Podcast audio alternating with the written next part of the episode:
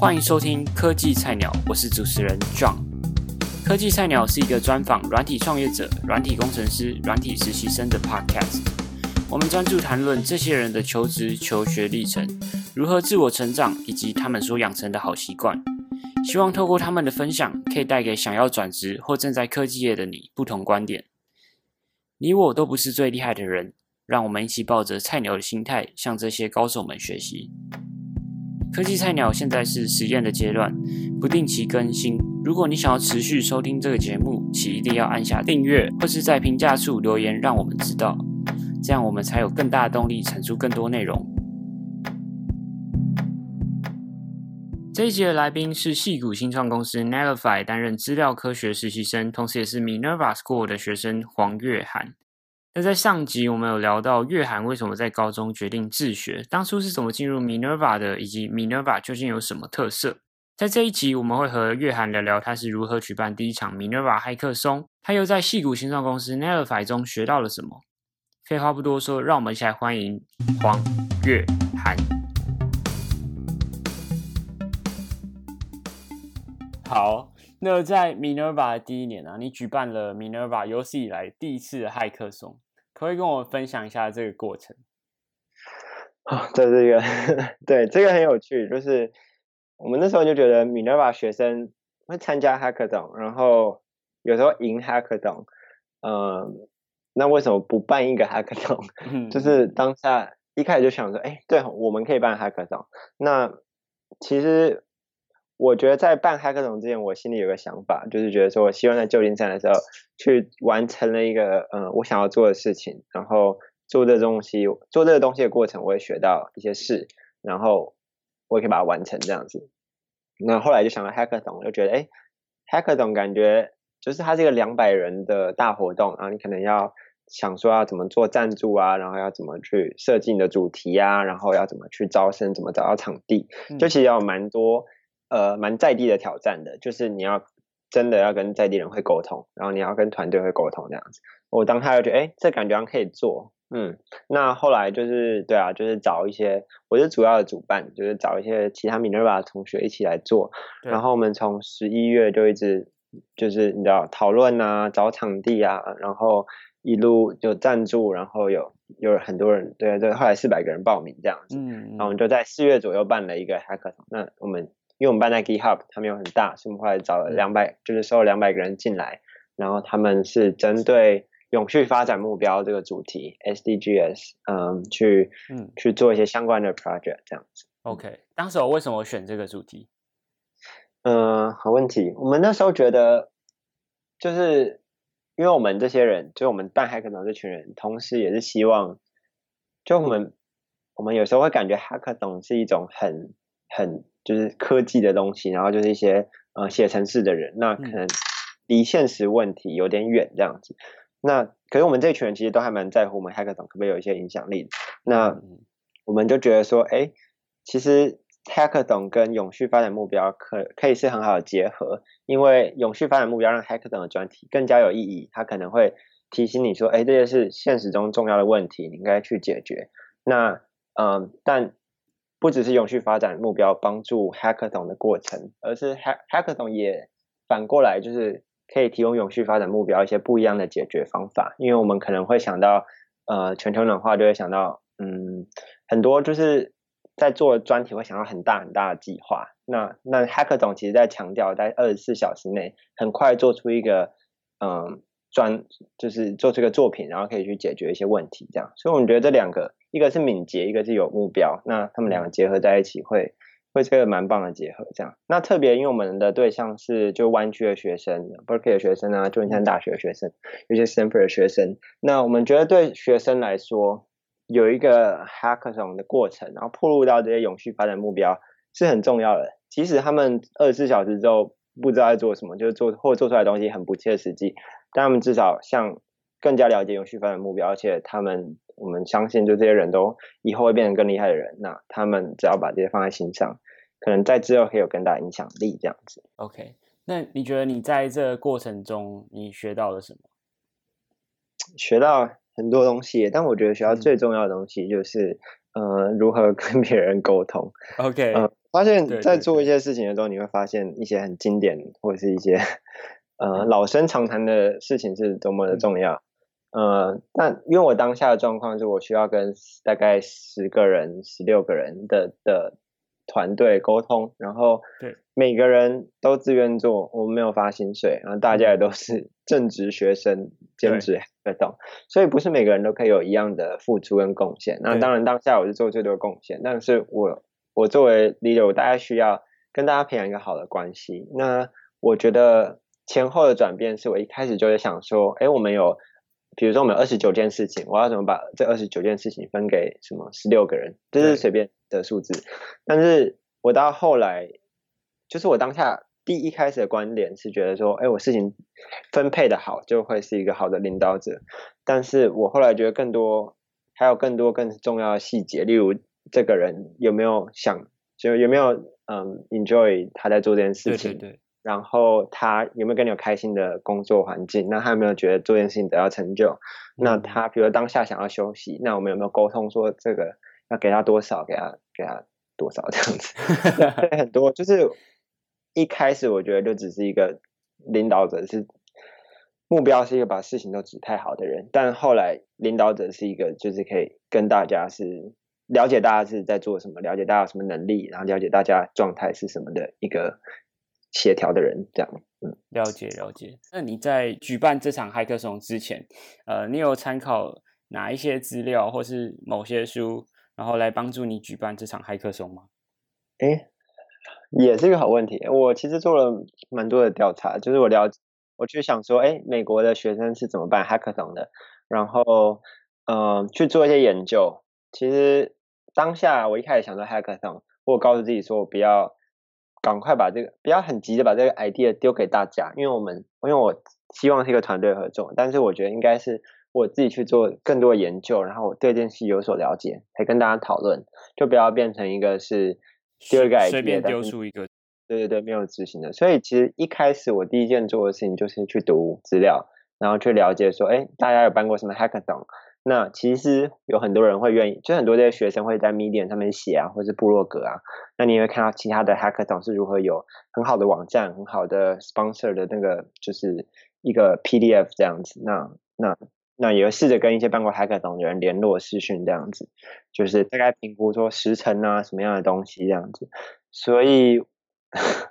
我那时候呢，就是开了一个 Notion，嗯，我就针对 hackathon 的事，就是有一个 Minerva hackathon 的 Notion 的页面，那我就把比如说找到的资料、可以讨论的人，然后可能会有兴趣的同学啊，然后时间啊，各种很多很不一样的资讯都可以组织在 Notion 上面。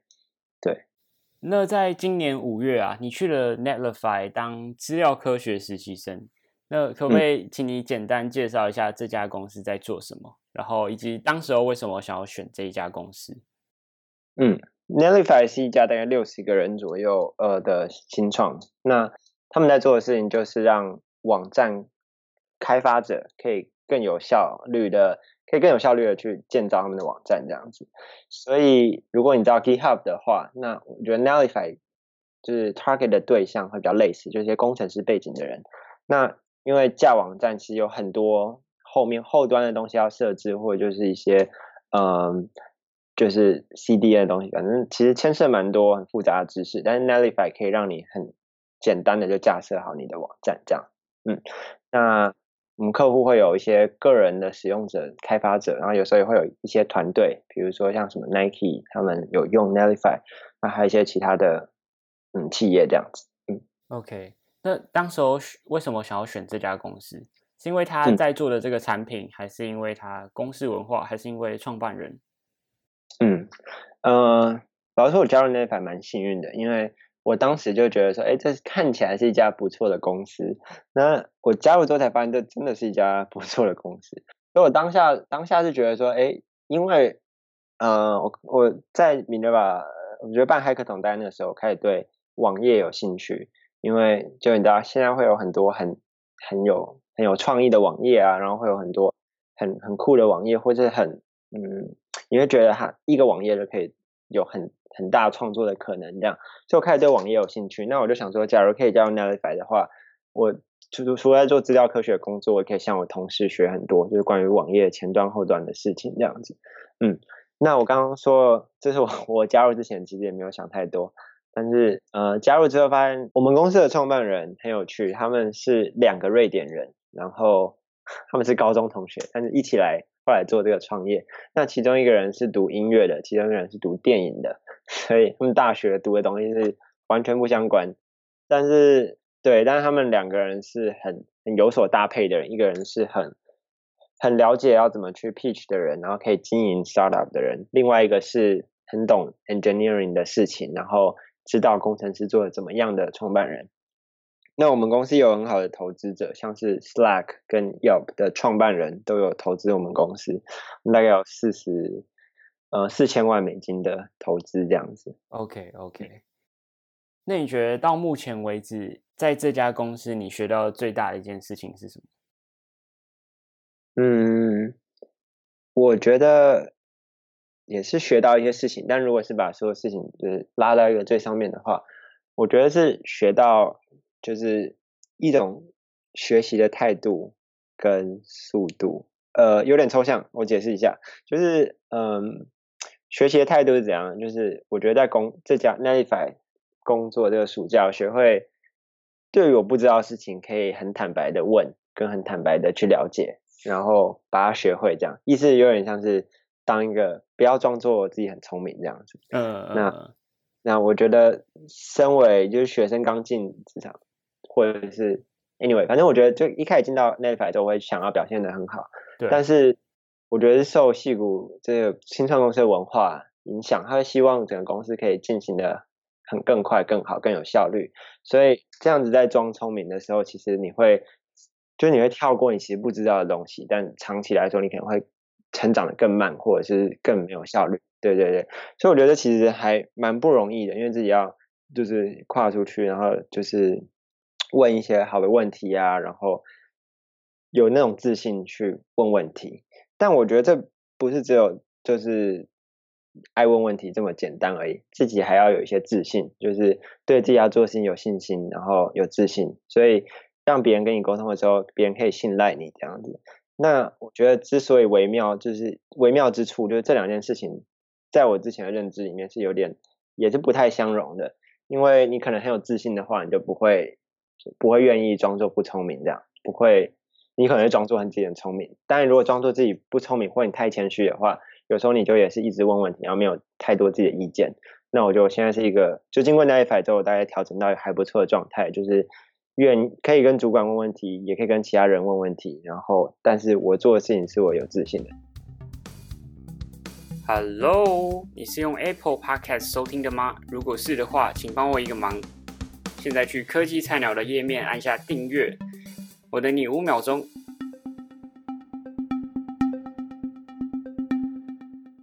那你当初在准备 Netlify 面试的时候，你花了多久时间？然后以及你大部分的准备时间是花在哪一个项目上？嗯，呃，我当时候准备面试的时候是 Minerva Hacker 总前一周，很尴尬，很惨，就是根本没有时间可以准备，所以我大概就是就我拿一张白纸写了一下我之前做过什么样的事情，然后我什么样的能力。然后加入那一排想要做什么，就是把自己想干嘛讲清楚，想清楚这样子。但是我没有时，因为米勒海克总前一周当然是最忙的时候，所以我根本没有 时间去准备 coding 的面试种种之类的。OK，那我后来呃，就是我后来面试的时候，他们最他们其实问了我蛮多跟之前专题有相关的，因为我在交大的时候做了一个资料科学的专题，是分析学校的用电。这样子，那他们就问我说，为什么想要做这个？然后我学到什么事情？那什么最大的犯了最大的错为什么？或者最难的地方在哪边？这样子，所以他们其实还蛮在乎我有我个人的自主性啊，然后我之前做过专题啊，然后确认我基本的城市 Python 的能力这样子。因为在新创的环境，真的他们，我觉得他们很重视一个可以自己融入这个环境并成长往前进的人。因为他们都没有时间去照顾你或推你这样子，对。但我也觉得，我就觉得蛮幸运的，因为我之前在交大做 project 的时候，我没有想到这么多。我那时候就觉得说，哎，资料就交大用电资料很旧，但是它几乎没有什么资料科学的方法再去去看，哎，学校耗电的东西地方在哪里这样子。那我当下就试着去用一个就是 Python 啊，写一些写一些 code 去分析这件事情，这样。那所有做的事情其实都跟我在那一排做的事情也蛮相关的。那刚好就我觉得是有 match 到一个我之前做过的专题这样子。嗯，那你会推荐一个想要转职或者是想要当呃资料科学家的人要先学什么语言呢？嗯。我觉得可以先学 Python。如果你看大部分的推荐，肯定会叫你学 Python 吧。因为，呃，如果你会 Python 的话，你去看一些别人的 code，你就可以看得懂。比如说像是，就你看大部分资料科学的 code，你会看得懂。比如说你看一些教学文章啊，然后，呃，就是一些社群资源，你可以利用得到。那我觉得刚开始不用太想说，哎，哪？Python 或 R 就是这两个是目前最最红的两个语言，不用想说这两个是哪一个比较有效率，而是想说这两个你学习的会让你学习的速度可以多快，然后你有可以有多少的社群资源这样子。比如说像很多 Kaggle 就是有个资料科学的平台，上面很多的 code 都是 Python 的，所以你如果会 Python，你就可以懂别人在做什么，那你就可以更快的学会要怎么去做那些事情。OK OK，那你觉得除了学程式以外？呃，他们还可以多练习什么事情，然后来增强资料科学家的能力。嗯，我觉得在建立城市的基础、Python 的基础之后，就可以尝试做一些。假如对资料科学有兴趣的人，就可以去做一些自己有兴趣的资料分析的专题。那就选一个是自己可以得到资料的，然后可以去嗯。可它可能是些问题啊，可以去改善的，然后可以是可以完成的，就是去想一个不一定要很大，也可以很小的专题，然后从那个慢慢开始。那因为在工作的时候也是会经历这一个完整的专题的过程，就是你想了一个问题，然后呃你去探索一些解决的方式，然后去执行这些解决的方式，最后再收尾，然后去讲说你做这件事的意义是什么，以及下一步要做什么这样子。那如果你就我觉得做专题可以让你这种全方位的的工作能力是还蛮重要的。嗯，好，那最后一题就是关于未来的发展，你会想要给一个同样跟你很有野心的大学生什么建议呢？然后以及你希望他们该忽视什么样的建议？哦，这题很难，对，这题超难。我我觉得。我觉得，如果很有野心的大学生，应该要有更多的自信，然后，嗯，去去描述你的野心是什么，然后去，我觉得可以可以从写作开始，然后你可以认识这个领域里比你更有野心或者比你更厉害的人，那去交一些朋友，我觉得你可以认识几个，嗯，在你有你觉得是非常像榜样的一些人，然后跟他们聊个天这样子。那你同时也需要去认识一些跟你同样阶段的一些有野心的大学生，那他们可能会是在就是台湾啊，或者在其他地方。那如果你可以去认识一些同样类型的大学生，我觉得其实长期来说会也会很重要。因为如果你只是认识你一些你的 role model，变成你就是一个单独成长的人。但是我觉得从从你要实践野心的过程去交朋友，可以认识蛮多蛮重要的朋友。那对，我觉得在旧金山这个是，嗯，我很有启发的一个部分，就是我我觉得我的野心变得更大了，然后认识很多同样有蛮大野心的一些年轻人，这样子。那忽视的建议哦，我觉得，嗯，这个问题还蛮好的，我想一下。好，我觉得可以忽视的建议就是。不要看别人，就是希望你怎么怎么讲，就是你要去发展一个自己的 roadmap，然后别人的意见就是可以听下去，但是你做决定的时候还是要确定这个决定是你有想过的，然后你想要做的决定这样子，嗯，所以不要让别人的建议覆盖了你做决定的当下的选择跟判断的，因为每个人的状况都不太一样，嗯，好，那我们的采访就差不多到这里结束喽。那谢谢啦。OK，谢谢约翰，谢谢很不错的问题。Hello，谢谢你听完了这一集。如果你是用 Apple Podcast 收听的话，请帮我评分五颗星和留言。如果你是用 YouTube、SoundCloud、Spotify 等等其他媒体收听，也请帮我们分享给你觉得会对这节目有兴趣的朋友们。不论你是用什么方式收听，都欢迎你到脸书上搜寻“科技菜鸟 Tech Rookie”，按赞、私讯我们，或是加入我们脸书社团“科技菜鸟”，跟我们分享你听完的心得。有任何建议，或是你希望我们访问哪一位来宾，都可以告诉我们。希望听完这一集对你有所收获，谢谢你的收听，科技菜鸟，我们下次见。